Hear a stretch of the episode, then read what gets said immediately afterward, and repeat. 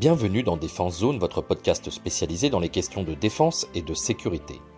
Chaque semaine, en plus de nos entretiens avec des militaires, policiers, gendarmes, entrepreneurs et autres experts du secteur, nous vous proposons un court résumé des actualités qu'il ne fallait pas rater ces derniers jours. Belgique. Le partenariat CAMO pour capacité motorisée entre les armées de terre belges et françaises continue son avancée. Pour rappel, Camo consiste à équiper les militaires belges avec une partie du matériel du programme Scorpion français. Cela concerne dans un premier temps l'arrivée du Griffon et Jaguar, dans un deuxième temps à l'achat de canons César nouvelle génération, et dans une dernière séquence la participation de Bruxelles au développement du véhicule blindé d'aide à l'engagement, le VBAE. Mais Camo ne s'arrête pas là. Au-delà des équipements, le programme consiste à un véritable partenariat stratégique qui va de la formation jusqu'à l'intégration de schémas tactiques communs en passant par des accès aux moyens d'entraînement et de manœuvres binationales. Dans le cadre de ce travail collaboratif, les deux nations se sont retrouvées fin novembre pour le troisième opus de l'exercice Celtic Uprise. La manœuvre, d'une dizaine de jours, cherchait une fois de plus à développer l'interopérabilité entre les deux armées, notamment en matière de transmission des ordres tactiques. C'était aussi l'occasion de sortir des zones de manœuvre militaires pour réaliser un exercice en terrain libre.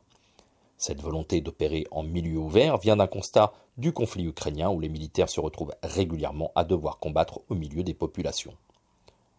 Au total, plus d'un millier de soldats et près de 350 véhicules ont manœuvré de concert dans le sud-ouest de la Belgique. Côté français, les unités étaient issues de la 7e brigade blindée avec le 152e régiment d'infanterie et le 3e régiment du génie, venus pour l'occasion avec des ponts flottants motorisés pour faire du franchissement de rivières et des éléments du 126e régiment d'infanterie appartenant à la 9e brigade d'infanterie de marine.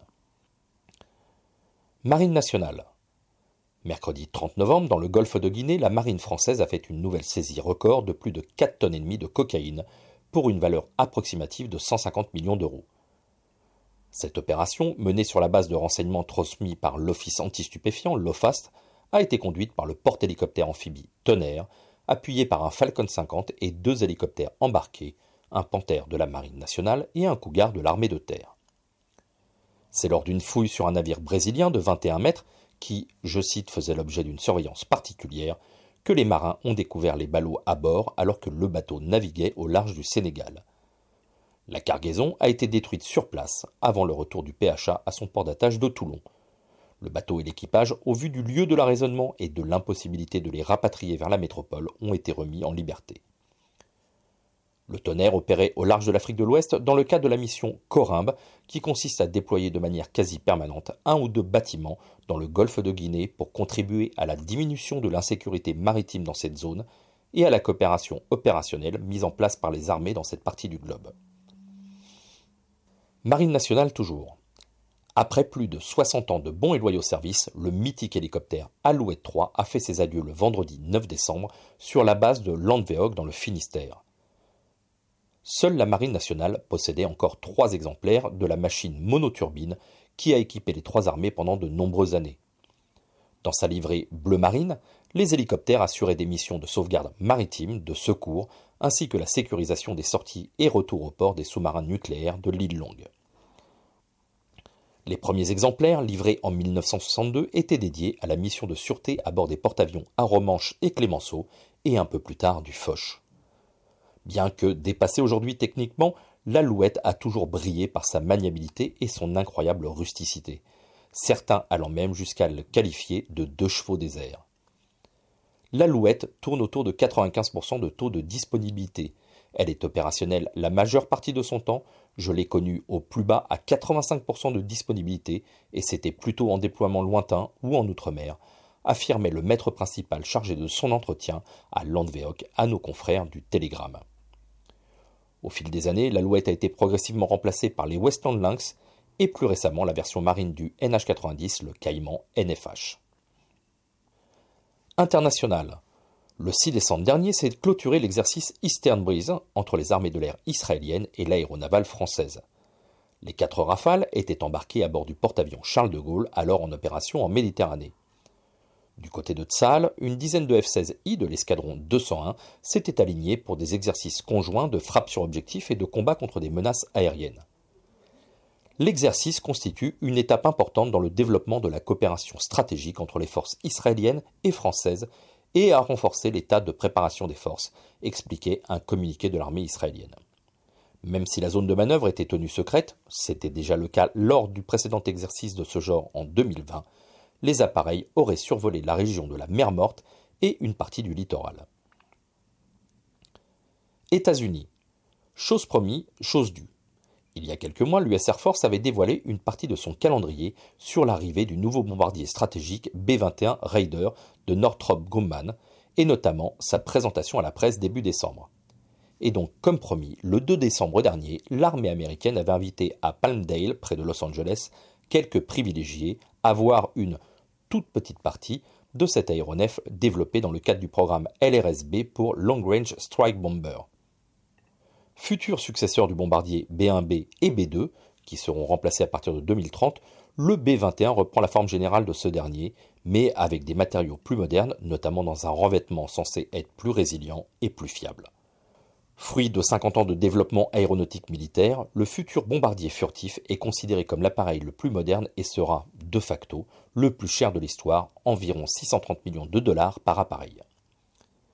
Pour des raisons de confidentialité, aucune performance n'a été dévoilée, et seul l'avant de l'appareil était visible lors de la présentation. On sait toutefois, selon les déclarations du constructeur, qu'il sera, je cite, capable de pénétrer les défenses les plus difficiles pour effectuer des frappes de précision partout dans le monde. On pense bien évidemment sur ces déclarations à la Chine et à la Russie. Il sera aussi capable de pénétrer des régions avec un fort déni d'accès et d'interdiction de zone. Véritable bijou de technologie, le Raider, considéré comme le premier aéronef stratégique de sixième génération, bénéficie d'une architecture ouverte pour intégrer de futurs armements, d'un système permettant de le mettre en réseau multidomaine avec des drones notamment, et pourrait même être développé dans une version sans pilote. Actuellement, six exemplaires sont en cours de construction à différents stades sur le site de Palmdale et les premiers essais de moteur et de roulage devraient avoir lieu dans les prochaines semaines. Le B-21 devrait effectuer son premier vol en 2023. États-Unis toujours. C'est un contrat à plusieurs dizaines de milliards de dollars que vient de remporter le constructeur américain Bell Textron. Dans un communiqué diffusé le 5 décembre, le Patagone a annoncé son choix quant au futur remplaçant de l'UH-60 Black Hawk dans le cadre du programme FLRA pour Future Long Range Assault Aircraft.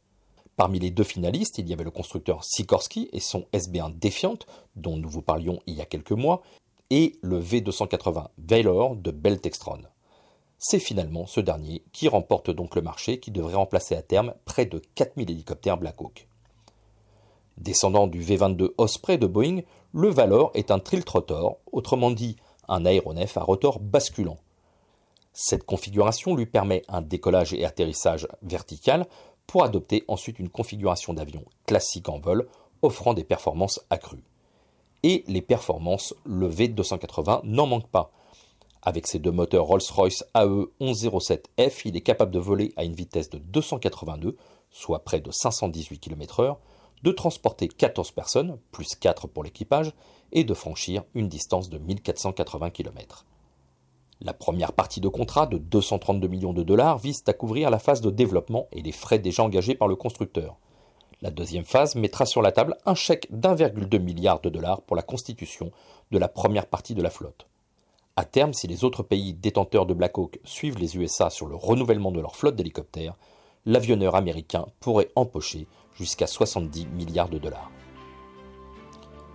Voilà pour l'essentiel de l'actualité cette semaine. Pour en savoir davantage sur cet univers et pour découvrir tous nos articles et reportages, rendez-vous sur notre site internet défense-zone.com. Pour plus de brefs, d'articles de fond et de photos, nous éditons également tous les trois mois un magazine papier que vous pouvez recevoir en étant abonné à notre espace premium. Il vous permettra aussi d'avoir accès à des contenus exclusifs sur nos différents supports. Vous trouverez tous les liens nécessaires dans la description de cet épisode. En attendant, nous vous souhaitons une bonne journée et nous vous donnons rendez-vous la semaine prochaine pour un nouveau résumé de l'actualité des forces de défense et de sécurité.